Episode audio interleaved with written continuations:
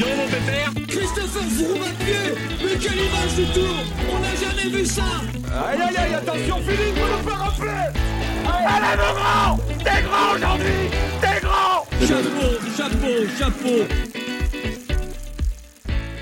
Bonjour à toutes et à tous et bienvenue dans Chasse Patate, le podcast du groupe Eto qui décrypte l'actualité cycliste. La saison des classiques s'est achevée ce dimanche avec Liège-Bastogne-Liège, le quatrième monument de la saison, qui a été remporté par Remco Evenepoel chez les hommes et Demi Vollering chez les femmes.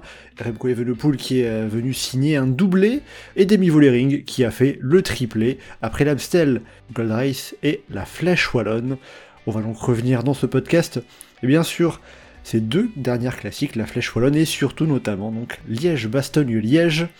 Et pour parler de tout ça, j'accueille avec grand plaisir nos trois consultants spécialistes du jour. Johan pour commencer, salut Johan. Salut Mathieu, salut à tous. On est aussi avec Geoffrey, salut Geoffrey. Salut Mathieu, salut à tous. Et on complète l'équipe avec Titouan, salut Titouan. Salut tout le monde. Et bien voilà, vous savez tout, vous avez le programme. Attention au départ à chasse patate, c'est parti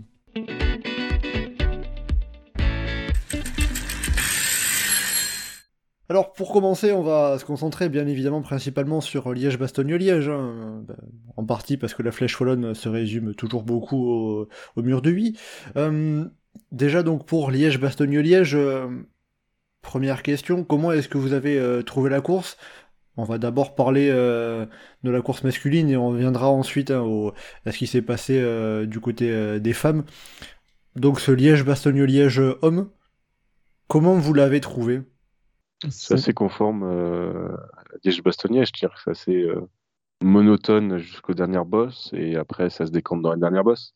L'innovation depuis l'année dernière, c'est que la Redoute a retrouvé un rôle décisif, mais sinon c'est pas forcément les courses les plus passionnantes de la saison de manière générale. Et ce Liège-Bastogne-Liège-là, après, selon, selon l'appréciation qu'on peut avoir du fait qu'un coureur écrase la course d'un seul coup ou pas, euh, et qu'on soit admiratif de l'exploit ou, euh, ou un peu saoulé parce qu'il n'y a plus de suspense, euh, après, ça dépend, ça va faire l'appréciation de la course de cette année, mais c'est pas une des plus mauvaises éditions, c'est pas une des meilleures éditions, mais voilà.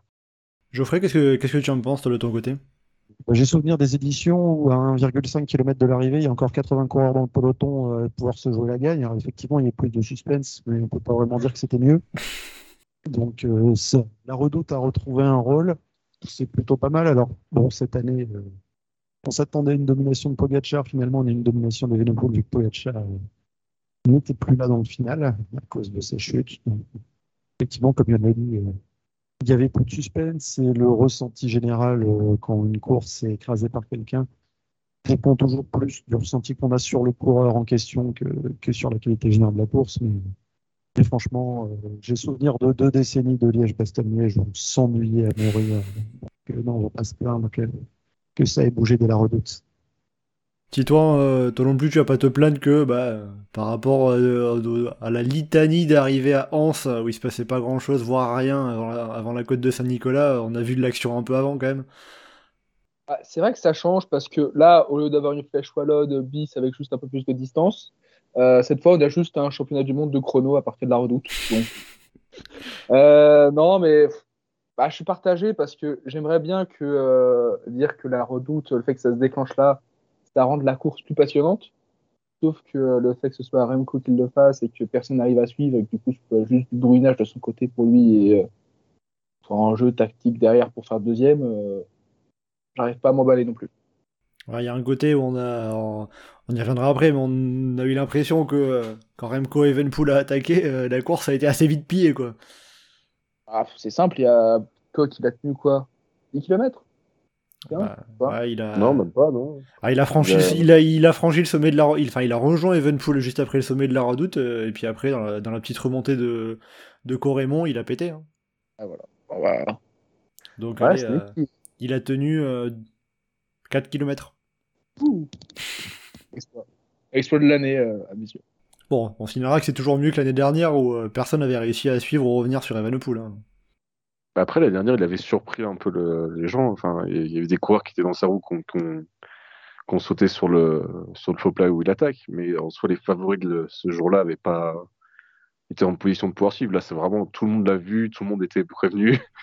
il n'y a eu aucun suspense euh, quand il allait attaquer, machin. euh, même on s'est dit, ah, il attaque pas tout de suite, il attaque 200 mètres plus tard, quoi. Mais là, pour le coup, il n'y a eu aucune surprise. Là, c'est vraiment juste à la jambe. Qui fait quand même une différence par rapport à l'année dernière. Après, euh, par rapport au parcours, alors vous avez tous les trois euh, relevé le, le fait que bon, euh, par, rapport aux arrivées à Anse, c'était mieux. Donc, si on, si on devrait faire le bilan, là, on vient d'avoir euh, cinq éditions depuis, ce, depuis cette, ce, ce nouveau final, cette arrivée qui est revenu euh, dans Liège et plus sur les hauteurs à Anse. Est-ce que ce nouveau final, c'est une réussite pour vous? Pour moi, oui, clairement. on a eu plusieurs choses variées déjà. Sur cinq ans, on a eu euh, des coureurs qui s'isolent dans la redoute, des coureurs qui s'isolent euh, dans la Roche au Faucon, des petits groupes qui jouent la victoire au sprint. On a eu des choses variées. Rien que ça, c'est une réussite. À l'exception d'Evenepoel qui a fait, la, qui, a fait euh, copier-coller 2022-2023, mais oui. Même pas encore, parce qu'au final, il est parti. euh, il avait fait une attaque plus décisive euh, dans, dans la redoute l'année dernière, mais c'était plus proche de l'arrivée. Alors que là, il s'est retrouvé à partir un peu plus loin, puisqu'il y avait le petit détour qui était fait avec les forges. Donc, euh, pas exactement le même non plus. Mais voilà, quoi. Mais même sur l'ensemble, on a deux années qui se ressemblent. Oui, sur, sur cinq ans, on a eu des scénarios de course différents. Yoann, euh, j'ai pas l'impression que tu étais d'accord avec ce que disait Geoffrey. Oui, enfin, les scénarios variés, c'est soit ça attaque dans la roche au faucon, soit t'as un mec monstrueux qui attaque dans la redoute et qui part plus loin, mais c'est pas vraiment ça que j'appelle des scénarios variés, quoi. Ouais, mais après, sur le parcours, euh, ce que propose Liège, à partir du moment où on fait l'aller-retour de Liège vers Bastogne vers Liège, c'est ce que disait Philippe Gilbert dans les commentaires, sauf si tu dis, euh, bon, allez, la course, on va faire 320 bornes pour euh, changer un peu de terrain. On est un peu limité par ce qu'il y a à offrir. Franchement, le doute entre est-ce que ça va se jouer dans le final, est-ce que ça va partir dans la Roche au est-ce que ça va partir avant, je préfère ça à un doute. Bon, est-ce que ça va partir dans Saint-Nicolas ou est-ce que ça va juste se faire dans la Côte d'Anse? Oui, mais ou là, la tu vois, tu- Ruinagno, une année qui était rajoutée, euh, qui changeait pas Ouais, mais enfin, c'est un, peu le, le constat de euh, ça, c'était très nul. Donc on remet un truc qui est pas terrible, mais c'est mieux. Enfin, je sais pas. Je vois pas pas que demandé- La question, c'est pas est-ce que c'est bien, c'est est-ce que c'est mieux? Yoann, comment est-ce que tu voudrais faire mieux, toi, pour, le, pour Bah, le- déjà la fin de parcours? que la Roche au Faucon soit plus la côte finale, c'est une côte qui est beaucoup trop décisive pour, euh, pour l'intérêt de la course. Et effectivement, peut-être qu'on va rentrer dans une ère où de toute façon, tu auras toujours des mecs qui attaqueront à 30, 40, 50, 60 km de arrivée, à la limite. Quel que soit le parcours que tu pourras mettre, limite, on s'en fout. Ce qui est un peu le, enfin, ce qu'on a beaucoup sur les classiques en ce moment. Mais euh, c'est pas un beau parcours. Tu as tout le final qui est vraiment très monotone et très moche dans la rentrée vers Liège, euh, où tu prends des bretelles d'autoroute globalement, quoi. Où t'as- je sais même pas comment Madouas et Guillaume Martin ont réussi à partir, parce que normalement, enfin, c'est pas une portion où tu peux vraiment sortir. Euh, qui, si jamais tu es vraiment là pour jouer la victoire, ça te laisse peu d'opportunités euh, tactiques, t'as rien. Enfin, globalement, tu joues juste dans les côtes finales. Et limite, un truc que je trouve bien, c'est ce qu'ils ont fait cette année, le petit détour après la, redoute. Je trouve que ça fait une belle zone, justement, euh, où, tu, où ça met bien en valeur la côte des Forges et où ça fait une belle zone pour pouvoir lancer la course avant la Roche au Faucon. Mais le final, je trouve euh, franchement aussi inintéressant que, que Reims, quoi. C'est pas les mêmes défauts, c'est pas les mêmes problèmes, mais euh, limite, je préfère, je trouvais que Reims c'était une plus belle arrivée, quoi. Et par rapport au final, est-ce que il y en a sur Faucon Aussi, je trouve que euh, elle est un peu trop dure et ça galvanise un peu trop l'attention proche de l'arrivée. Euh, on passait, on s'est mis à passer par la Roche au Faucon parce que la route habituelle avec la côte du Sartillement était inempruntable parce que bah, le pont à Tilf ne permettait de faire passer la course? C'est bon, depuis quelques années, euh, il y a un nouveau pont qui est installé dans les rues euh, on peut relonger euh, l'Ourthe quelques kilomètres et monter vers le Sartillement. De toute façon, on bascule par là après Boncel, après avoir fait la Roche au Faucon. Donc éventuellement, ça ferait un truc un peu plus court. Donc la nouvelle portion qui a été rajoutée autour de Cornement, elle se retrouve à être un peu plus proche de l'arrivée. Donc il y a, peut-être quelque chose qui peut être attesté par là, ou alors après les forges, je sais pas, partir du côté de Chaudfontaine pour euh, avant de récupérer Liège. Il y a plusieurs choses qui peuvent être tentées dans ce coin-là. Sinon, tu fais plus extrême. Tu, euh, tu vires carrément Redoute, Roche au Faucon, mais juste des, des côtes un peu plus roulantes sur la fin et tu mets en valeur le- la trilogie Vanneuse, Tokyo, Chloé. Là, ça pousse vraiment à partir de loin et ça permet de tenter des coups tactiques, ça permet d'avoir un jeu d'équipe, ça permet de.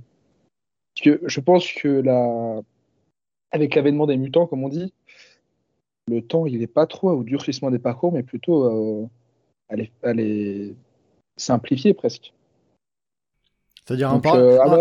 C'est-à-dire qu'en gros, un parcours qui serait entre guillemets plus simple avec des difficultés moins marquées, ça permettrait de jouer plus sur l'aspect tactique ça, il bah, y, a, y, a, le côté surprise. Tu sais pas où les favoris peuvent attaquer, si ce n'est la trilogie. Enfin, imaginons la trilogie Von Tokyo Clevé, mais il y a, du potentiel quand même un peu plus loin de Liège.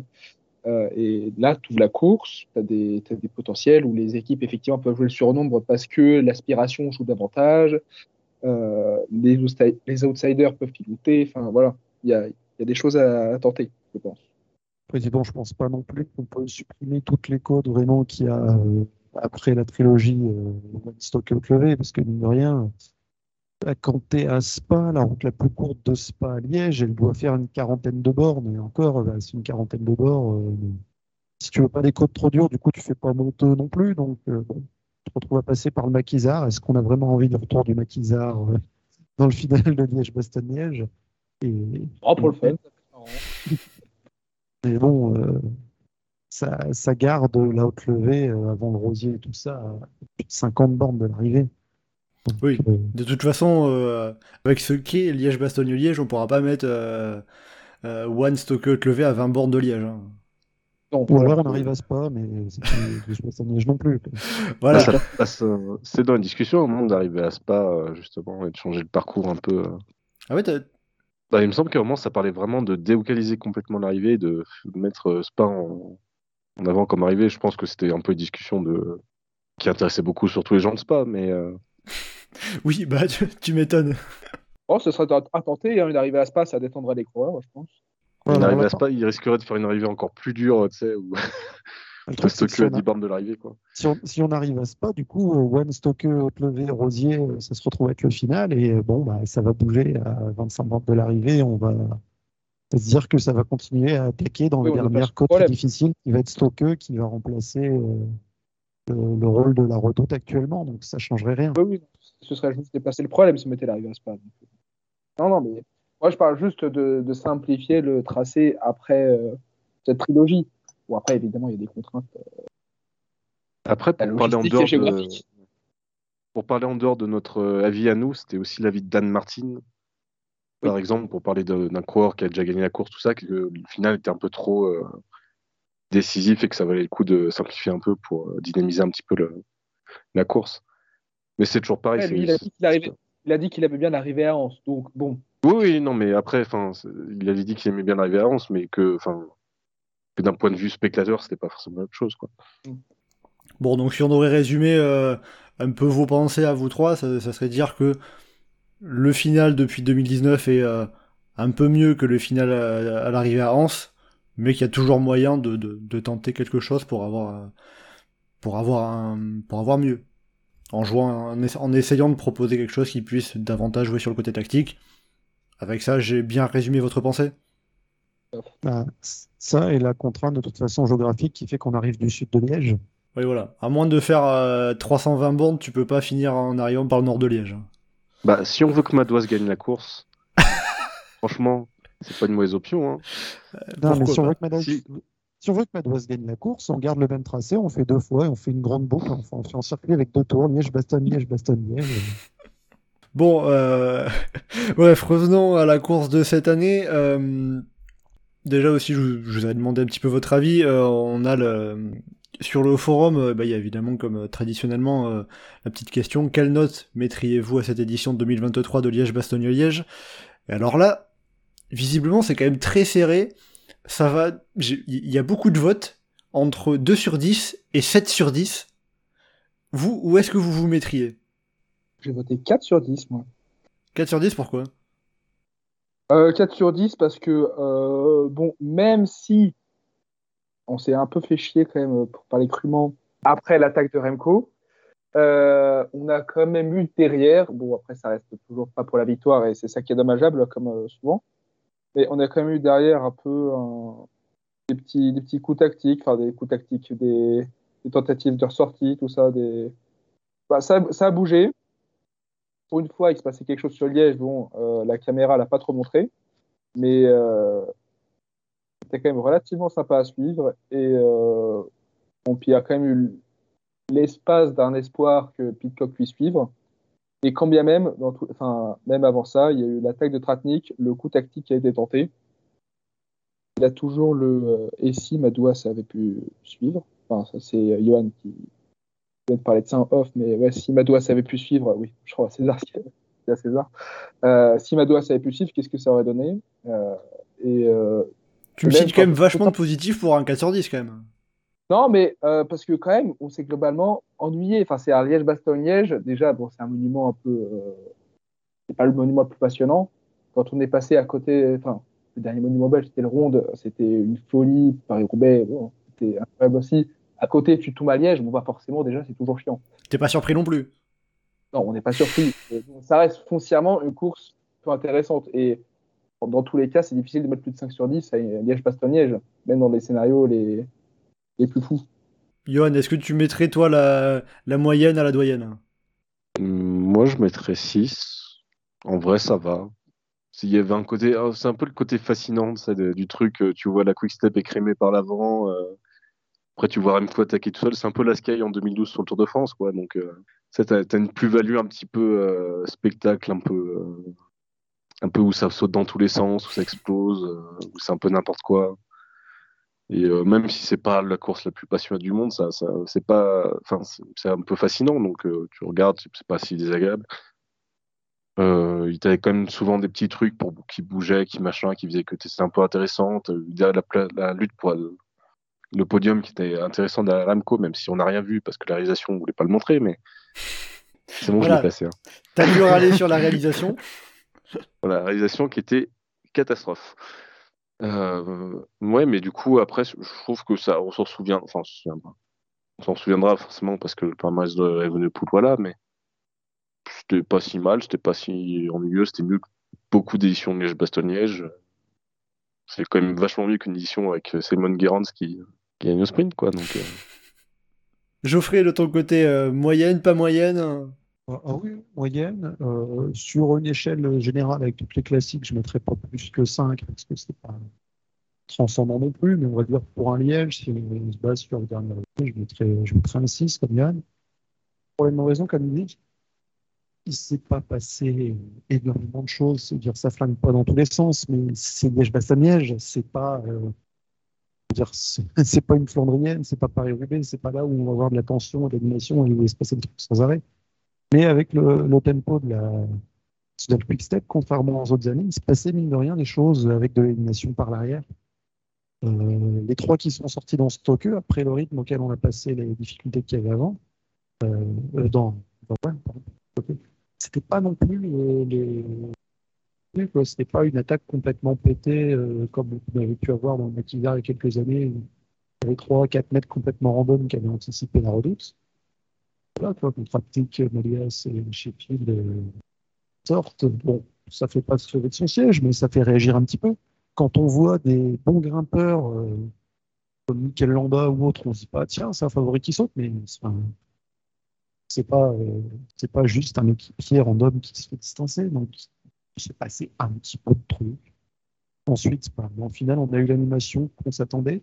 Enfin, qu'on s'attendait une fois le- l'abandon de Pogacar euh, acté. On a même eu un peu plus parce que Pitcock est resté et a su s'approcher. On n'a pas eu plus très longtemps. Les Belges qui sont contents, le champion du monde qui gagne à domicile, euh, ça fait toujours une belle image. Si on s'arrête au maillot, les cuissards blancs, Je sens que le cuissard blanc, il a pas laissé indifférent quand même. Pas si bleu, quoi, le cuissard blanc. Ah, il s'est peut-être inspiré de Mathieu Van Der Poel, euh, qui, euh, quand il avait euh, le maillot de, de champion des Pays-Bas, des fois il sortait le cuissard blanc, et souvent c'était c'était bon signe. Ouais, mais le cuissard blanc avec un maillot arc-en-ciel sous la pluie, depuis les restes du, des traces du papier de verre de Tony Martin dans les contre-la-montre, c'est difficile. Johan Titouan, vous validez pas le cuissard blanc de Remco Evenepoel? Bah non, ça rappelle, ça rappelle des, des souvenirs de champion du monde dans les années 2000. euh, c'est pas, c'était pas l'époque du style, quoi. Donc, euh, ah, mais Ouais, fois pas. Comme Bennett sur le Tour des Flandres, quand même. Je suis, je suis classe. désolé, moi je suis pas fan de Boonen, donc euh, je peux pas, je peux pas valider ça. Mais justement, tu fais bien parce que je crois que c'était. euh, J'avais vu la, la, enfin, la, la stat. Voilà la gueule de la stat, mais euh, que c'était. euh, le, le, le dernier champion du monde à remporter un monument avec un cuissard blanc, c'était Bettini sur le Tour de Lombardie en 2006. Je crois que j'ai vu ça. Donc, en des stats sur ça, là. Et c'est même pas, c'est, c'est- elle vient même, même pas de Geoffrey celle-là. Non, mais bon, du coup, il c'est vrai que c'est quelque chose qu'on on a plus l'habitude de voir, hein, les cuissards blancs avec un maillot de, de, de champion. euh, en général, maintenant, c'est de plus en plus noir, quoi, les cuissards. S'il fait beau, ça passe. Après, Oui, moi, bon. j'aime bien, c'est- t'assumes le côté euh, tout en, tout en couleur. euh, C'est la combi, quoi. Après, c'est pas très intéressant. Il fera un cuissard arc-en-ciel ou un truc qui pète. euh, ou Ouais, voilà. rien, ça- Assume, assumer, mais t'as un cuissard au couleur de l'UCI, quoi. Ah. Je suis pas sûr que l'UCI accepte, mais euh, ils sont assez euh, pointilleux sur leur maillot et sur, sur leur tenue, mais bon. Un cuissard du style de, des maillots EF, tu sais, quand ils mettaient des canards sur leur, sur leur truc et tout. euh. Après, il faut dire que côté Quickstep, ils ont déjà eu il y a deux ans un champion du monde qui a, qui a levé les bras euh, sur Liège avec un cuissard noir. Donc bon, maintenant il fallait l'image avec un cuissard blanc. Ouais, voilà, c'est ça. Il fallait, il fallait tout. Et puis peut-être que le, peut-être que le cuissard blanc, ça, ça a aidé à pas faire n'importe quoi dans, dans le dernier kilomètre, quoi, aussi. Bah, ça va, là, il pouvait zigzaguer comme il voulait dans la dernière ligne droite. euh. Il s'était facilité la tâche, ouais, Remco. Oui, c'est fait son décrassage, tu sais, dans les derniers kilomètres, euh, retour de sortie, tu sais, tu ralentis, retour au calme, machin. Lui, il se l'est fait en pleine course. Ah, parce qu'il il continuait à fond, il pouvait aller, aller, euh, chercher l'écart que Berzin avait fait en 94. Oui, avec là, du coup un, un écart de 1 minute et 6 secondes sur, le, sur les premiers poursuivants, à savoir euh, Thomas Pitcock deuxième et Santiago Buitrago euh, troisième. Euh, justement, concernant Remco Evenepoel, on va rentrer euh, un petit peu plus en, en profondeur dans, dans sa course, parce que euh, parler de son cuissard c'est bien, mais euh, ça nous dit pas la gueule de sa course. Euh, alors, on l'a vu partir euh, en, solitaire euh, après avoir distancé euh, Tom Pitcock pas loin, pas, longtemps après le sommet de la Redoute, dans la petite remontée sur, sur Cor- Cornémont après le sommet de la Redoute. Il s'est fait une bonne trentaine de kilomètres en solitaire pour aller gagner sa, son deuxième Liège-Bastogne-Liège. On va aussi quand même préciser niveau stats, tant qu'à y aller, que c'est le cinquième coureur à remporter Liège-Bastogne-Liège en étant champion du monde avec le maillot de champion du monde. Il y avait eu Ferdi Kubler en 52, Rick Van Looy en 61, Eddie Merckx en 72 et 75, et Moreno Argentine en 1987.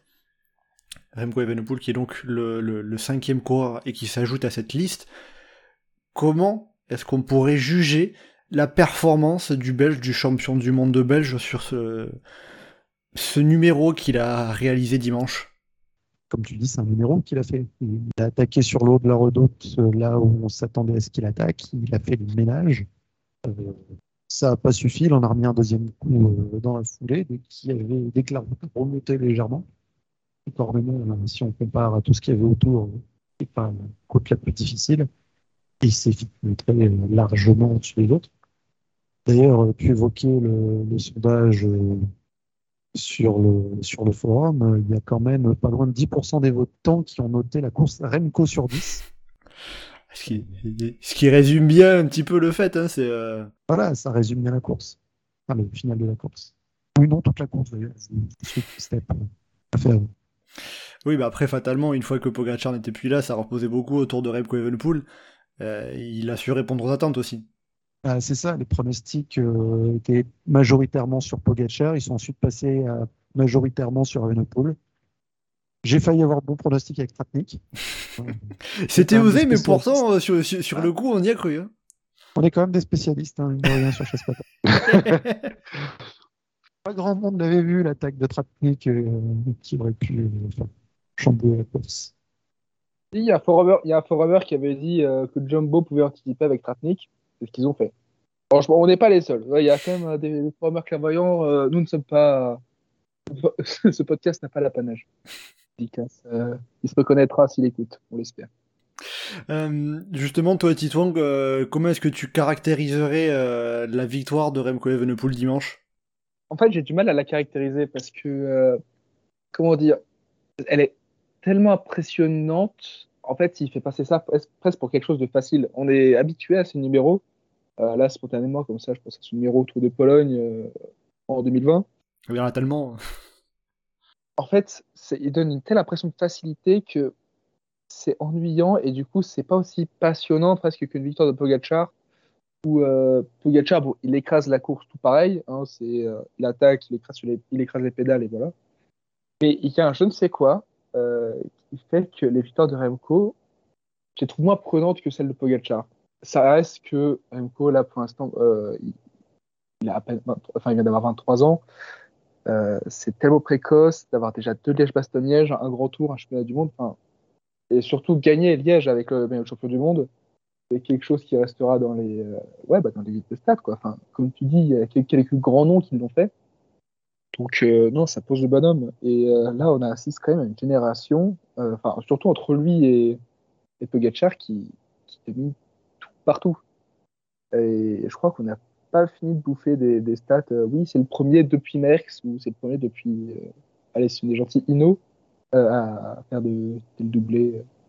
Voilà, donc j'ai peur maintenant. Euh, cette victoire, elle me fait juste peur du moment où il se mettra à aller sur les pavés. Faut juste qu'il en ait l'envie après. Hein. Ouais, voilà. Après, il est belge, donc euh, pas possible que le pays euh, le, lui pousse. Et, si, on, si, on, écoute ses propos, il, est quand, il a pas quand même l'air hyper chaud. elle est sur les pavés. Oui, on va dire qu'il a pas forcément, dans, dans, surtout dans ses années juniors, il a pas forcément d'extrêmement de, bonnes expériences. Mais bon, ça remonte un petit peu, hein. on sait jamais, ça, ça, pourrait changer. Puis on sait que par exemple, un Bernardino a, a gagné Paris-Roubaix alors qu'il avait pas envie d'y aller en fait. Hein. Donc, euh... Euh... Puis à côté, de toute façon, euh, les Belges, entre Van Aert et, et Venepool, ils ont de quoi couvrir un peu tous les terrains. Donc, euh. il y a de quoi faire. Je pense que le Belge va pas être trop triste si, si ne va pas tout de suite dans les Flandriennes.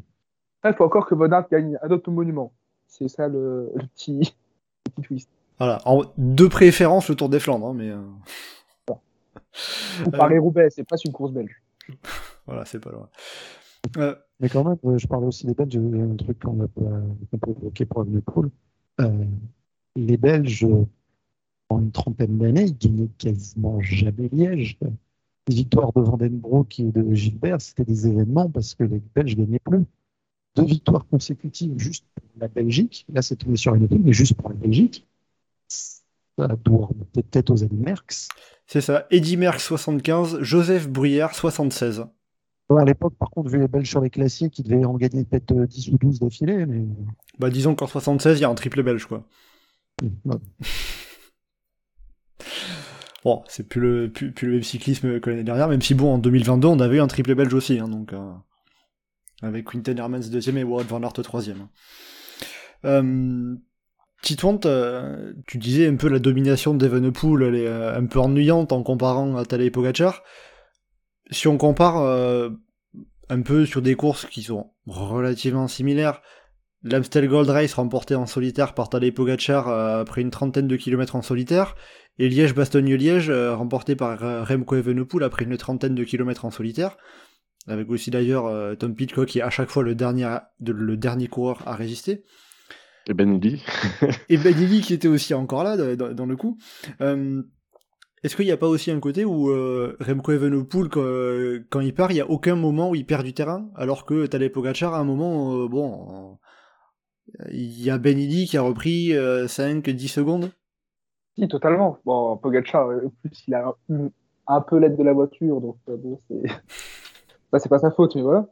Euh, mais si, il y a complètement cet effet-là. Il y a l'effet. Euh, Pogacar paraissait à un certain moment euh, prenable. Comme sur le Tour des Flandres d'ailleurs, où. Euh, bon, même si c'est encore une autre course, évidemment, mais tout proche de l'Amstel d'ailleurs. Mais euh, on a cru qu'il pouvait se faire reprendre par Van Der Poel à un moment. Enfin, en tout cas, on l'a imaginé, on a trouvé que c'était plausible. Là, quand on a vu Pitcock péter, c'est, oh, déjà, quand Pitcock tenait la roue, on s'est dit que c'était waouh, c'est fort. Euh, peut-être qu'il allait se battre au sprint avant. Enfin, moi, j'y ai cru genre 30 secondes. Là, on n'a pas du tout cet effet-là avec euh, Evenpool. Et bon, après, il y a aussi la différence. La différence aussi, c'est peut-être que l'Amstel, euh, le parcours est plus simple. Euh, Pogacar, c'est pas non plus un corps très lourd, donc euh, sur le plat, il aurait pu éventuellement se faire reprendre par un plutôt beau roller comme Benil. Mais bon. C'est-à-dire que là, euh, le fait que Pogacar ait abandonné, vous regrettez en imaginant ce que ça aurait pu donner face à Evenepoel? La semaine dernière, on craignait une différence de niveau trop nette entre les deux, puisque depuis l'a montré là, clairement, il était au niveau. Et donc, ça aurait pu être bien violent, un vrai face-à-face entre les deux. Oui, mais après, c'est un peu ce qu'on disait, de toute façon, de... Kivenpool, il a besoin de lâcher Pogachar. Et je suis pas, suis pas convaincu que sur ce qu'il a montré, il aurait lâché Pogachar dans les boss. Peut-être était plus fort que lui de manière générale, mais après, au pire, dans le plat, tu te mets dans la roue, euh, prends des plus petits relais, et puis euh, dans un boss, tu, tiens le choc. Donc, euh. Bon, après, ça reste des si. Hein, oui, c'est de la spéculation. mais pour, pour, pour, venir à la comparaison avec l'Amstel, c'est pas la même course et Pogacar a fait des efforts beaucoup plus loin que Evenepoel sur la course. Pour soi, Evenepoel, il sera à 35 bornes de Liège.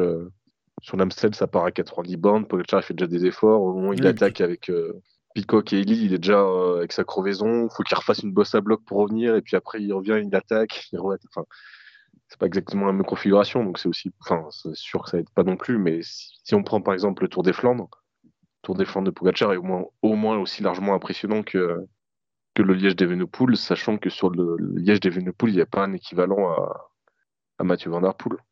Donc, euh, enfin, là, en soi, il n'y avait pas euh, d'autres mutants en face, pour reprendre le terme. Oui, c'est-à-dire qu'il n'y a, pas, il y a, pas d'autres coureurs euh, à peu près proches du niveau d'Evenepoel pour, pour, pour mieux jauger, juger, évaluer la performance du Belge. Ça aurait, été intéressant de, ça aurait été intéressant de voir par rapport à un Roglic, par rapport à un Pogacar, de voir comment ça aurait donné. Quoi. Là, du coup, il se retrouve un peu tout seul dans sa zone. Il y a Pitcock qui est là, mais Pitcock qui reste encore un peu plus un peu plus dans, dans la zone des autres coureurs. Donc, euh, c'est assez limite, quoi. Est-ce que c'est pas dommage, ça aussi, de se retrouver avec euh, bah, un petit groupe de coureurs où on sait que euh, quand il y en a un seul au départ, eh ben, il y a une grande chance que ce soit lui qui gagne Eh ben, c'est bien parce que vous connaissez enfin la souffrance qu'on a en cyclocross depuis Mathieu Van Poel et Van Aert sont là. C'est-à-dire que tu as des débuts de saison hyper intéressants avec plein de coureurs, avec Van Tourenhout, avec euh, Quinton Hermans, machin, et c'est super cool. Et tout d'un coup, tu as les deux qui débarquent et puis qui écrasent tout. Et puis s'il y en a un qui est un peu moins bien que l'autre un jour, bah, les courses sont nulles. Donc voilà, c'est un peu toujours le même problème. Quoi. Si tu toujours espérer qu'il faut absolument que les têtes de coureurs soient là pour que la course soit intéressante, c'est un peu, c'est un peu pénible forcément. Justement, je rebondis sur, euh, sur un de tes tweets, Yoann, que tu avais mis pendant, le, pendant la course dimanche pendant Liège, euh, après l'abandon de Pogachar. Euh, alors, tu, tu, tu, avais dit si l'intérêt d'une course s'effondre parce qu'un coureur n'est pas là, c'est que la course est nulle. Qu'est-ce que tu voulais dire par rapport à ça? Et eh bah, que Paris-Roubaix, même si un coureur n'est plus là, la course est intéressante, par exemple. Donc, on en revient au fait que Liège, c'est une classique qui est, qui est plus intéressante du côté des coureurs parce que c'est hyper dur, que c'est hyper prestigieux que vraiment tu vas un peu au bout de toi-même que du point de vue du spectateur où souvent c'est un peu euh, ouais. Donc c'est un peu c'est plus ça hein, c'est plus sur la course que forcément la configuration actuelle ça aide pas avec les coureurs euh, qui se détachent mais c'est un peu plus ça quoi. Oui c'est plus pour le côté spectacle. Après au final euh, ce qu'a fait Remco Evenepoel ben, le fait qu'il qui, qui ait autant d'écart de performance par rapport euh, à, ses, adversaires, le fait qu'il n'y ait euh, aucun autre coureur à son niveau, euh, on va dire ça n'enlève rien à, la qualité de sa performance, non? Non, bah non, parce que de toute façon tout le monde a vu que c'était monstrueux et que et que de toute façon la question c'est est-ce qu'il y a des coureurs qui auraient pu rivaliser? Donc c'est de toute façon tout le monde a bien enregistré que c'était une performance monstrueuse donc je, ça enlève absolument rien à sa performance presque sans ça presque parce qu'il y a c'est encore plus sentiment qu'il est seul au monde. Donc, euh, je sais pas. Mais oui, enfin, ça, ça a rien enlevé. Euh, c'est beaucoup plus impressionnant que ce qu'il avait fait l'année dernière. Enfin, je sais pas, c'est beaucoup plus impressionnant, mais c'est beaucoup plus marquant que ce qu'il avait fait l'année dernière. Et euh, tout le monde a reconnu que c'était absolument monstrueux et peut-être une des plus grosses perfs sur les classiques depuis très très longtemps, ou au moins du niveau de ce que Pogacar a fait sur les dernières, quoi. Et puis, même en termes d'image, aussi bien pour le, pour le public belge que pour lui, euh, gagner de cette manière avec le maillot de champion du monde, euh, comme il a dit, euh, c'est bon, je l'ai ma photo vainqueur avec le maillot de champion du monde, le maillot arc-en-ciel, parfait là. Bah là, t'as bien le temps de prendre la pause, hein, tu Alors, je vais tenter cette pause-là. Attends, je fais ça, je fais ça. Tu sais, t'as limite 300 mètres, tu peux tenter des poses différentes, comme ça tu prends la meilleure photo. Franchement, il aurait pu descendre de vélo et puis porter le vélo ou faire, faire un truc un peu. faire une Philippe Gilbert sur le Tour des Flandres. Ouais, un, wheeling ou j'en sais rien. Quoi. Après, il avait peut-être peur qu'il y ait un manifestant écologiste qui, qui passe. C'est pas impossible ah non plus. Bon, en tout cas, cette année, il n'a pas été embêté. Il y avait juste la voiture rouge de, de direction de course qui, euh, qui, Ouais. qui était là derrière pour euh, gâcher un petit peu la photo, on va dire. Ah, c'est dommage, ça aurait été en France, ça se trouve, t'aurais eu un mec qui court derrière avec une casserole, quoi. Ouais, ah, ouais.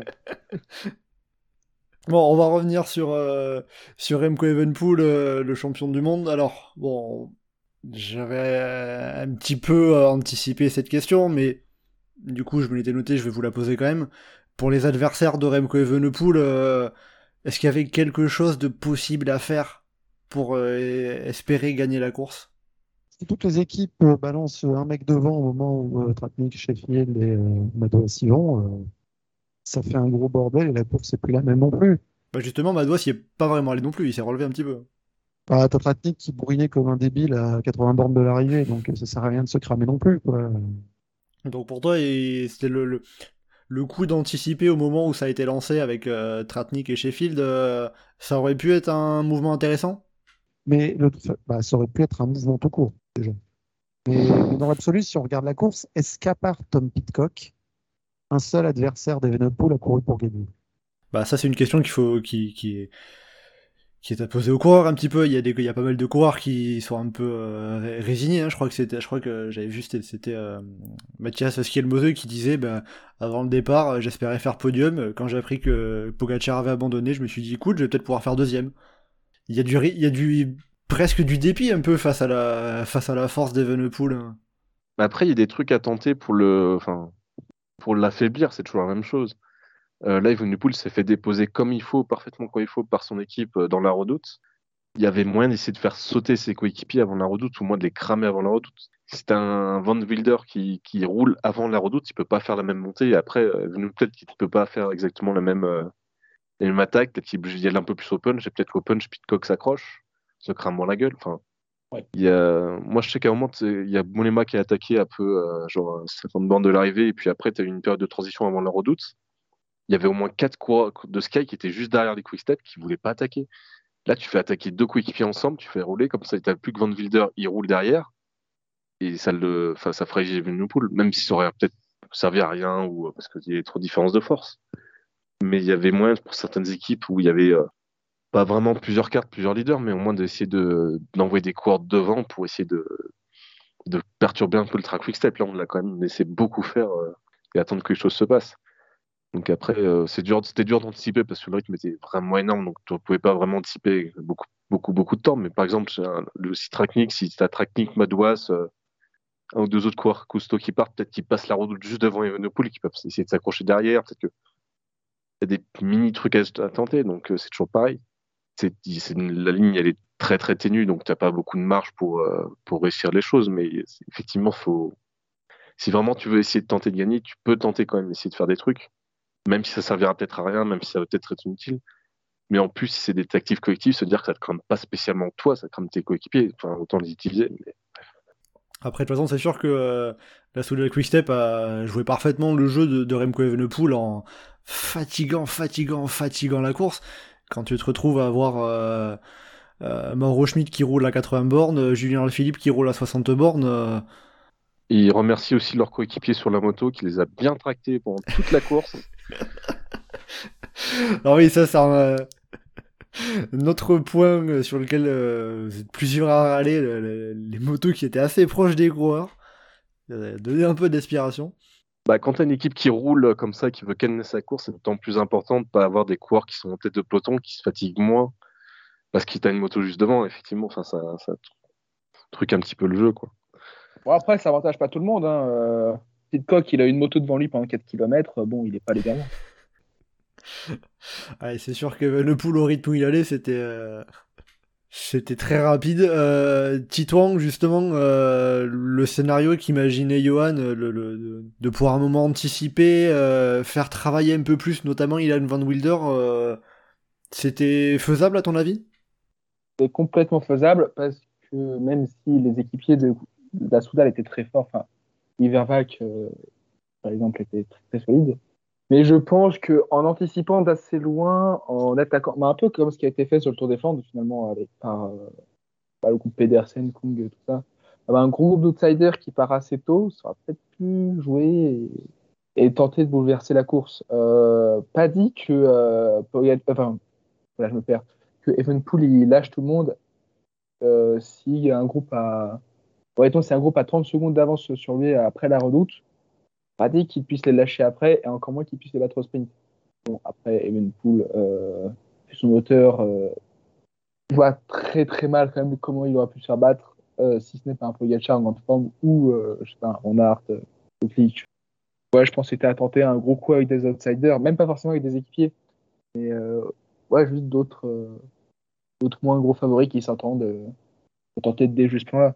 Et je pense que dans ce sens, euh, l'abandon de Pogacar a aussi facilité, en plus de, évidemment, le, bah, son simple abandon, euh, ça a facilité la victoire d'Evenpool parce que euh, ça peut-être refroidi les, les ardeurs des, des, outsiders qui se sont dit bon, allez, je peux faire deuxième cette fois, voire tenter de battre seulement Evenpool. Evenpool, il est moins bon au sprint, il est prenable.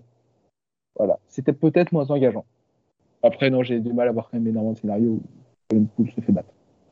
Justement, dans le groupe derrière euh, Remco Evenepoel, euh, est-ce qu'il y a un coureur qui, sortait un peu du lot, qui, était un peu plus fort parmi les autres? Bah, Pitcock, hein. il n'arrive pas à suivre parce que c'est vu ce qui s'est pris dans la tronche dans la redoute, euh, c'était normal de se rasseoir. Mais il avait l'air très très fort, euh, pas plus qu'un Butrago, euh, ou que le groupe qui arrivait derrière. J'aurais bien aimé pouvoir dire que Madoua se détachait, mais bon, soyons réalistes. Euh, il était très bon, mais pas à ce point. Donc, euh, non, ouais, je pense que Pitcock euh, aurait été le, le, vainqueur sans ça. Enfin, de toute façon, c'est le, le, factuel, c'est le premier des humains, on va dire. C'est le premier, le premier des autres, en tout cas. Le premier des ah. autres euh, derrière Remco Evenepoel, qui, euh, cette fois encore, a montré qu'il était un peu. Euh, il faisait partie de ce groupe un peu sur un monde d'impart en, en termes de performance, où il faut il faut sortir les rames si employés pour euh, essayer de les battre. Bah, cette fois, euh, ça n'a pas marché, ça n'a pas fonctionné. Euh, justement par rapport à Valentin Madouas, c'est comme ça on va arriver au bilan côté français, côté tricolore. Alors Valentin Madouas déjà cinquième, premier français. Après l'arrivée, il a, il a dit je regrette presque de ne pas avoir tenté de faire le saut dans le replat après la Roche au Faucon pour je crois que c'était pour euh, rejoindre le petit groupe qui était sorti euh, dans la Roche au Faucon avec euh, Benili et Bouitrago et Tom Pitcock qui, qui, avait suivi. Bah, Pitcock a fait le saut justement lui à ce moment-là. Voilà, c'est ça tout à fait. Euh, donc voilà, bah, Valentin Madouas qui avait ce, ce, re, ce regret-là un petit peu? malgré tout, ça reste une bonne course, un bon résultat pour Valentin Madouas, malgré ce regret, je veux dire. Bah, surtout en étant planqué euh, la majorité du temps le final et pas à l'avant et pas forcément actif. Euh. Et plutôt en gestion, oui, c'est globalement le meilleur résultat qu'il pouvait faire. Il aurait fallu effectivement qu'il fasse le saut euh, juste après la Roche au Faucon, mais à partir du moment où il ne le fait pas, il ne pouvait pas faire mieux que cinquième, donc c'est très très très bien pour lui, ça s'est très bien goupillé dans le final. On n'a pas pu voir comment ça s'est fait parce que. On revient à la réalisation. Mais euh, du coup, oui, enfin, le cinquième, c'est quand même très beau sur un Liège-Bastogne-Liège, surtout euh, pour un coureur polyvalent comme lui, c'est bien, ça, ça étale sa palette de, de places d'honneur dans soit des terrains différents, soit des classiques différentes. Titouan Geoffrey sur euh, Valentin Madouas euh, Même chose, je pense qu'il peut être satisfait de son résultat. On n'a pas vu être en mesure de faire mieux.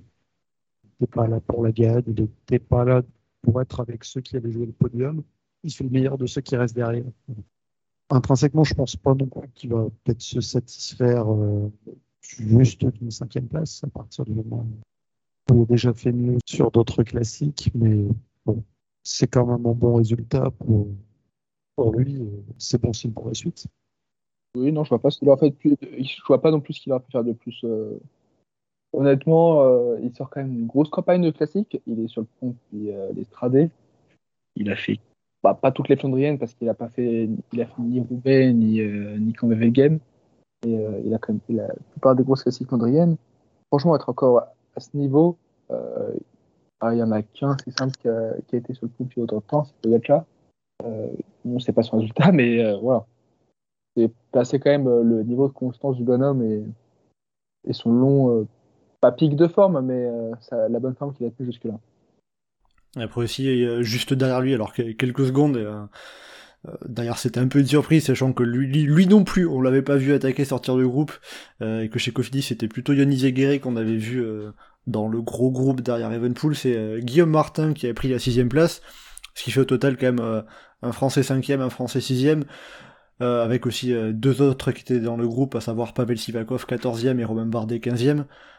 Dans l'ensemble, euh, c'est un bon bilan pour les coureurs français, on peut dire ça? Bah, C'est un bon bilan, surtout qu'il manque, manque certains coureurs, il n'y a pas de la Philippe, il y a pas. Enfin, il y avait la Philippe, mais pas dans. Pas à 100%. Dans les... Pas à 100%, il n'y avait pas Godu, enfin, il y a Paris et Godu, mais. mais pas à 100% non plus. C'est pas à 100%, donc à partir de là, de voir qu'il y a quand même un bon contingent français. Qui... non plus. Ouais, enfin. il y avait Cosnefroy. Non, mais Cosnefroy, c'est pas sa course. Euh, Liège, pour le coup, il n'y a jamais vraiment brillé. Euh, même lui, il le dit. Je, je crois que son entourage le dit que ça a démonté un peu trop long pour lui. Euh. Mais voilà, de voir que on n'a pas forcément nos meilleures cartes sur le papier et que malgré tout ça, on a quand même beaucoup de Français qui sont dans le coup, qui sont costauds, qui sont présents avant, qui peuvent se jouer le podium ou les places d'honneur, c'est quand même très positif. De manière générale, c'est qu'il y a quand même une vraie force collective à ce niveau-là. Sivakov, il est pas loin d'accrocher Benili et Butrago dans la Roche au Faucon. Euh, Romain Bardet était très costaud aussi. Euh, après, Madouas et Guillaume Martin ont mieux manœuvré au final, mais il y avait une force collective qui était pas mal. Il y aurait un Paré-Peintre aussi qui était pas mal. donc, honnêtement, c'était plutôt une belle course des coureurs français. Après, un peu, un peu en second rideau, mais de toute façon, comme beaucoup, beaucoup de coureurs. Et après, oui, euh, tu cites Romain Bardet, je crois qu'il passe en quatrième position, je crois, ou quatrième, cinquième au sommet de la côte de la Redoute. Derrière, euh, bah, il y avait euh, Evenepoel et Pitcock qui étaient devant, et il passe avec, euh, avec et Chicone, il me semble. Donc voilà, ça montre qu'il avait les jambes, alors il n'a pas réussi à, à faire mieux, à, aller, à pouvoir aller jouer le podium, mais en tout cas, dans cette montée de la Redoute, il était, il était bien, il était costaud. Geoffrey du même avis que Johan, on, est sur un, bon bilan et euh, en, étant supporter français, en étant français, bah, c'est le mieux qu'on pouvait espérer cette, année. Si on regarde côté français au sens large, on, sort de quelques années où on pensait avoir un cours en mesure de donner. Là, c'était pas le cas. Ils font 5 et 6. C'est pas transcendant, mais c'est pas mal non plus. On va pas s'en plaindre, on est content pour eux, on est content pour eux on peut se dire que Bardet aurait peut-être pu faire un peu mieux. Mais bon, on savait qu'à partir du moment où il allait être dans un groupe euh, qui arrive au sprint, il serait dans le fond de, ce groupe-là. Mais on a deux autres qui sont dans le groupe euh, qui jouent la huitième place. Bah, ils, sont, ils sont deux, Sivakov et Bardet, dans, dans le groupe qui joue la huitième place. Euh, le groupe qui, avait été réglé par Conrad. C'était pas mal, ça n'a pas vraiment posé sur la course c'est pas non plus complètement absent. Hein. On reste dans la même idée que pour euh, ce qu'on évoquait pour l'arrivée à 11. Quoi. Au niveau du parcours, c'est pas terrible, mais c'était tellement la cata il y a 15 ans qu'on prend. Bon, eh bien alors on s'en satisfait euh, de ce top 5, de, cette, de ces 5e et 6e places pour nos Français, Valentin Madouas et Guillaume Martin, donc sur ce Liège-Bastogne-Liège 2023. Euh, alors un, petit mot aussi sur euh, la course qu'il y avait euh, mercredi, à savoir euh, la Flèche Wallonne. Alors vous aviez beau espérer que la course se lance avant le mur de 8, cette fois encore, ça s'est résumé au mur de 8, avec euh, bah, Pogacar qui a réussi à remporter pour la première fois la Flèche Wallonne, il devance Mathias Skelmose et Michael Landa. Alors la semaine dernière, c'est concernant la Flèche Wallonne que vous étiez le moins, le moins confiant pour Tadej Pogacar. Là, je m'adresse surtout à Geoffrey Johan, puisque Titan, tu n'étais pas avec nous. Euh, donc, je veux pas te faire dire ce que tu n'as pas dit. Peut-être que tu le pensais aussi. Mais euh, est-ce que euh, Geoffrey Johan, est-ce que Talay Pogachar a un peu dissipé les, quelques doutes que vous aviez à son égard concernant sa, faculté à gravir le plus rapidement le mur de 8 Il s'est montré au-dessus des autres, mais pas ultra transcendant non plus. Mais il n'était pas, il pas semblé. c'est assez particulier. Il semblait pas hallucinément au-dessus, comme il a pu l'être parfois. Mais d'un autre côté, il semblait pas battable non plus. C'est la faute de la concurrence, cela dit, le fait qu'il paraisse pas battable non plus. Bah ouais, il y a de ça aussi. Mais bon, voilà quoi, un, un moyen Pogacar, on va dire, ça reste largement au-dessus de la concurrence et, et il a su maîtriser son sujet et il n'y a pas eu de, de grosses anticipations avant. Il y a- ça a été une flèche wallonne complètement classique et, et le meilleur puncher du lot fait la différence à 150 mètres de la ligne. Euh. Geoffrey, tu parlais de la, tu parles de la concurrence. euh, moi, j'ai quand même une question. C'est euh, avant qu'on prépare ce podcast, euh, j'ai revu la montée du mur de Huy, ce qui équivaut à peu près au résumé de la flèche wallonne en, en- en général. J'ai quand même une question. Si Mathias Kielmose, il est dans la roue de Tadej Pogacar quand Tadej Pogacar accélère, sachant qu'à ce moment-là, il a, il a Giulio Ciccone dans la roue. Si Mathias Kielmose, à, ce- à- à ce moment-là, est bien placé et il n'a pas 2-3 vélos de retard, est-ce que, est-ce que Kielmose ne a pas moyen de gagner? J'ai le droit de répondre, Dan Martin. Tu peux, tu peux, oui, le côté placement. Mais, euh, mais voilà, c'est c'est juste pour dire que voilà, la, la flèche wallonne, c'est pas juste une course de côte. C'est pas juste un sprint en bosse pour Boin, c'est pas juste un concours de route. Il y a euh, une importance primordiale au placement en amont. Et, euh, et Pogacar a réussi les deux. Il faut être très fort sur la pente, il faut survivre à, à ces quelques minutes de, de montée horrible. Dire, pour dire à quel point c'est horrible, à tous ceux qui n'ont jamais été sur place, euh, même à pied, c'est chaud. Ah oui, là. Euh, Euh, euh, J'y étais il y a quelques années pour la Flèche Wallonne et euh, il suffit qu'il fasse 15 degrés et que le soleil donne. euh, on monte 700 mètres, on est en sueur. hein. Donc euh, c'est vraiment un truc très très moche en termes de, de- de difficulté de pente. Il faut survivre à ça, mais il faut aussi être bien placé parce que c'est vraiment étroit. En plus de ça, ça j'ai l'impression que ça fait 20 ans qu'ils veulent pas refaire l'asphalte, ce qui fait qu'il est encore plus dégueulasse et il y a encore moins d'endroits euh, pour doubler. Donc euh, oui, c'est sûr, oui, quand on voit un courage très fort, s'il est bien placé, il aurait peut-être fait mieux, mais il est pas bien placé. Dis-toi un mot sur, euh, sur, la flèche wallonne, sur la flèche wallonne et la victoire de Tadej Pogacar? Bah, la victoire de Tadej Pogacar, elle semblait inévitable, comme je disais, notamment au vu de la concurrence. Euh, enfin, quand tu regardes, a... j'ai vu personne où je me suis dit, ah, Pogacar est prenable. Mais ce que je retiendrai quand même de la course, euh, c'est les moments où j'ai les quelques secondes où j'ai le plus vibré depuis longtemps. C'est euh, l'attaque, enfin l'accélération de Bardet euh, à 700 mètres de l'arrivée et qui se fait tasser. Et là, nouvelle accélération à 4... 300 mètres, je crois, enfin un peu plus proche de l'arrivée, mais quand même assez loin. J'ai- Il anticipe, peut-être que ça va se regarder et euh, je sais pas, moi ça m'a fait kiffer.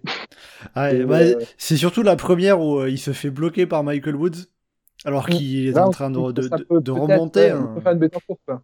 Ah ouais, On bon, c'était euh, quand même bien bien anticipé parce que c'était avant le virage Ric-le-Lion, c'était très euh, très Ouais, loin de l'arrivée pour, pour le mur de 8. On va dire que c'était presque suicidaire. Mais moi, à titre personnel, j'ai euh, assez kiffé le moment. C'est euh, c'est le côté un peu où quand t'es face à Pogacar, faut tenter quelque chose quoi.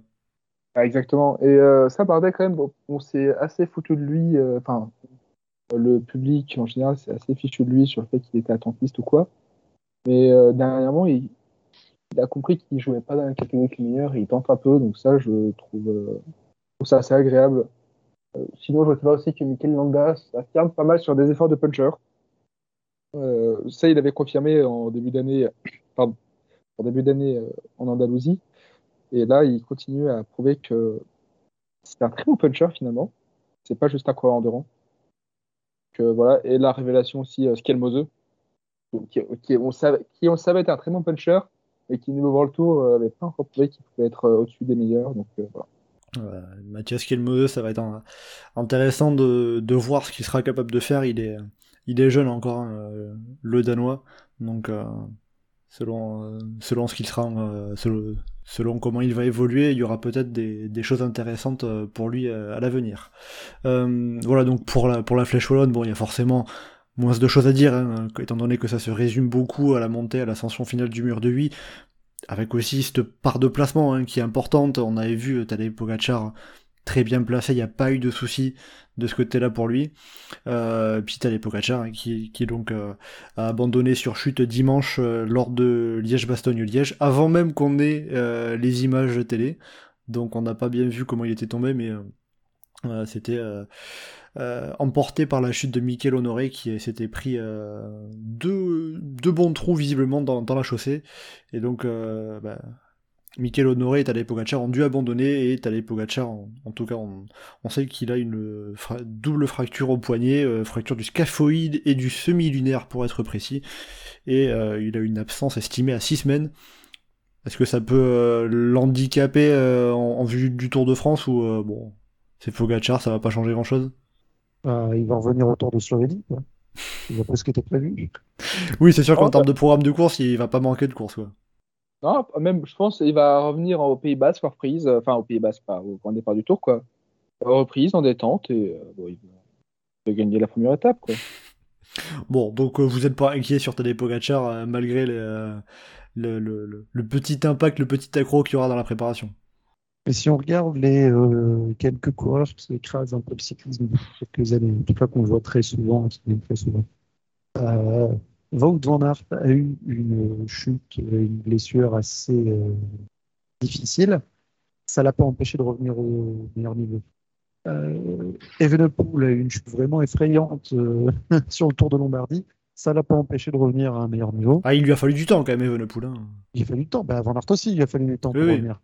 Euh, Pogacar, il, s'est pété le poignet.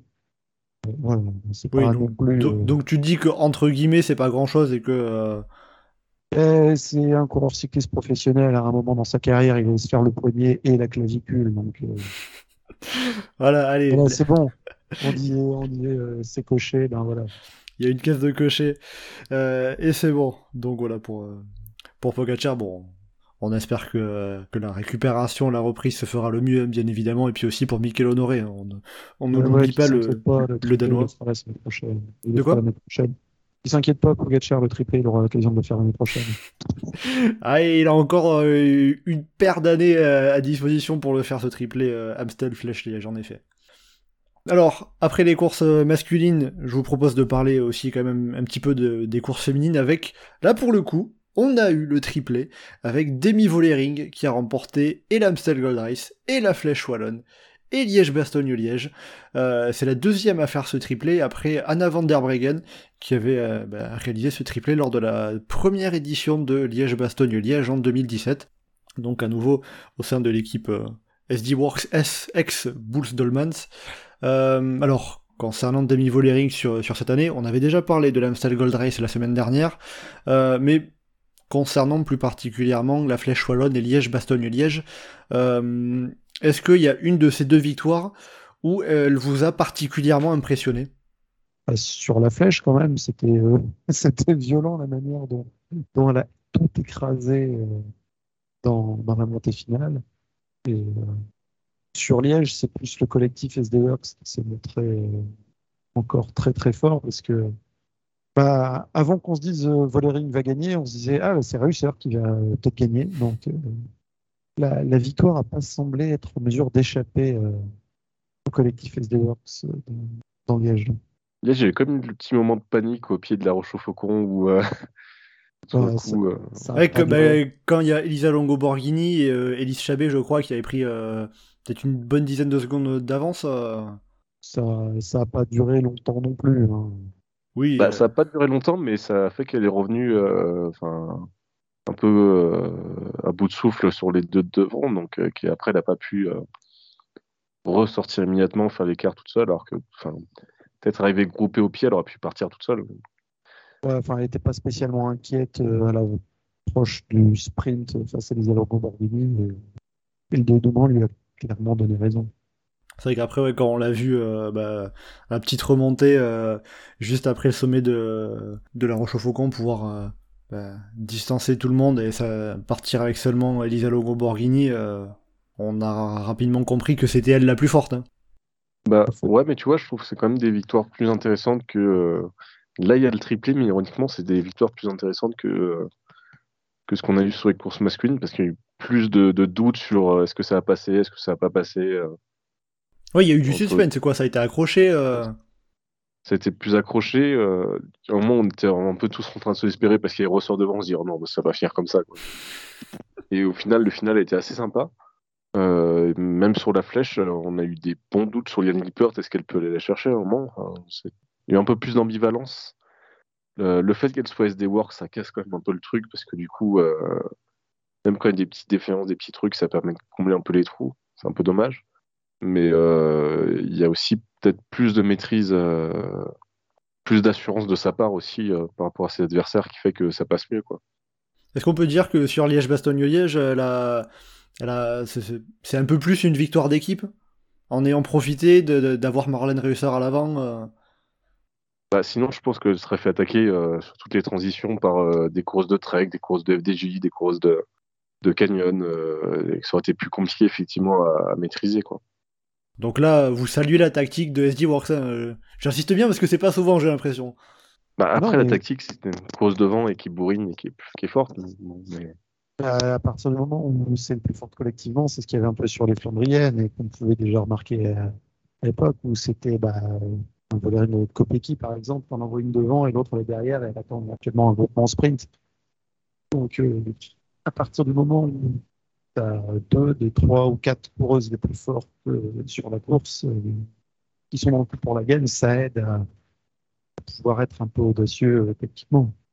Mais bon, voilà, quoi. Si on regarde le début de saison de, cette équipe entre, entre Lotto Kopecky et, et Demi Vollering, euh, sur les classiques, on a quand même un énorme bilan.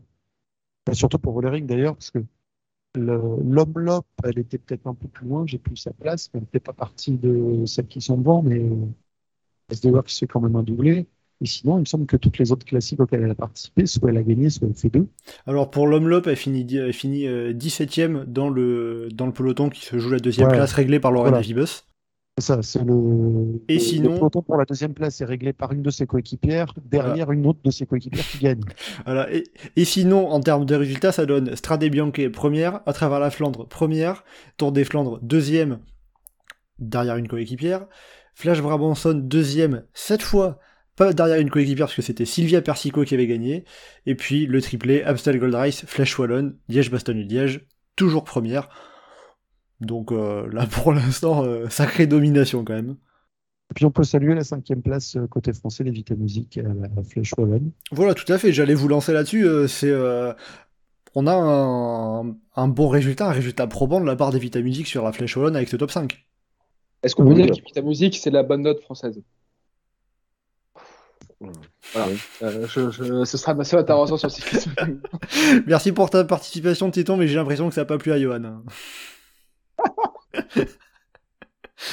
Euh, Bon, Johan, autre chose à dire que, la réaction à la blague de Titon Non, bah c'est très bien. C'est un peu le genre de performance qu'on imaginait pouvoir faire, euh, elle ou Juliette Labousse d'ailleurs, mais euh, c'est pas spécialement surprenant. C'est bien que ça soit arrivé. Ça va peut-être laisser faire que la FDJ va la mettre un peu plus dans, des rôles de co-leader sur les courses, même quand il y a Cécile truc Ludwig ou, euh, ou Martha Cavalli si elle se refait après. Mais euh, sur Liège, apparemment, Evita Music était un peu. Enfin, du coup, euh, maintenant elle est annoncée malade, donc peut-être qu'elle était déjà un peu malade euh, apparemment.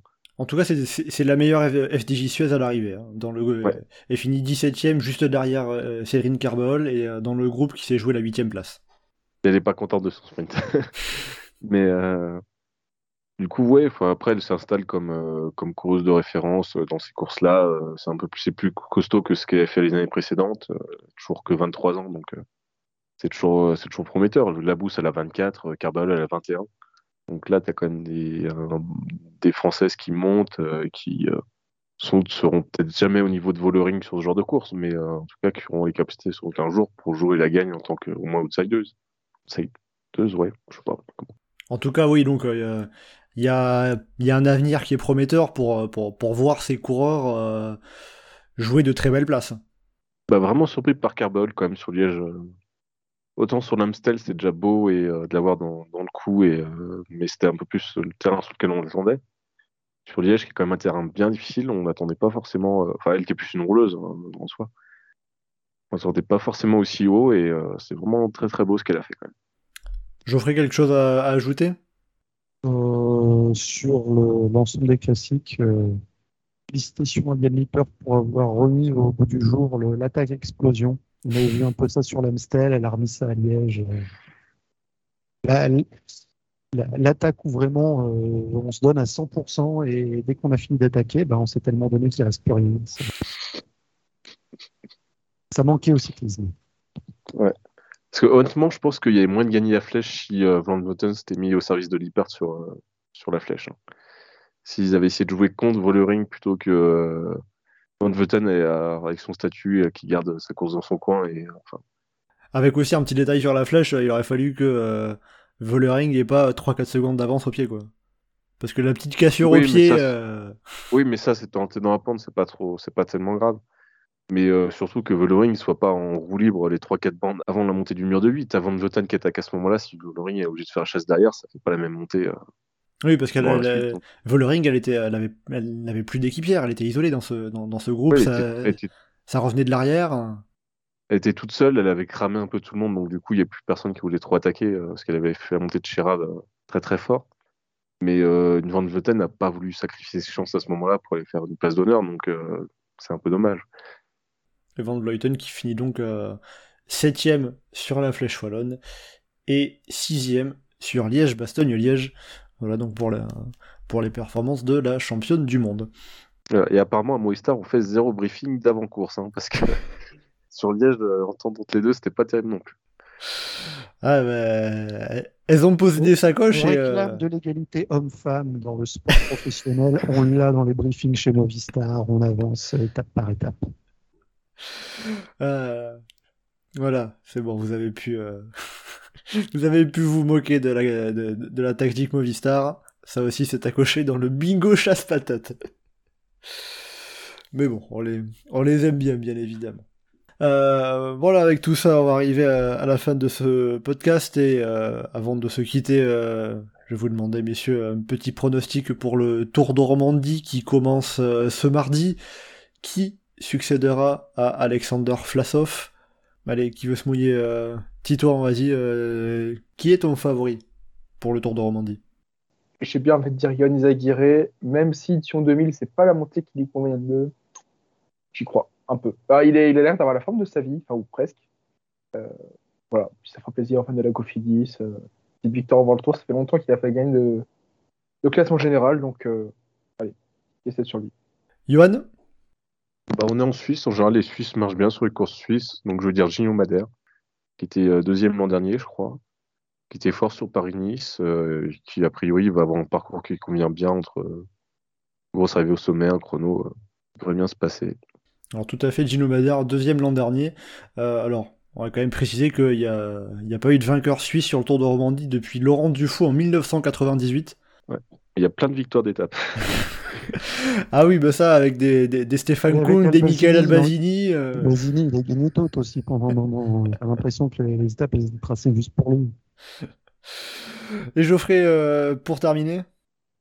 Euh, Ben, euh, je vais citer quelqu'un qui a déjà gagné plusieurs courses d'une semaine dans le retour et même plus que ça, qui cette année a fait son meilleur résultat dans une course par étape depuis sa grave blessure l'année dernière a su faire des podiums sur des courses de côte, qui a passé de bons rouleurs à côté. Je te vois chercher. Chris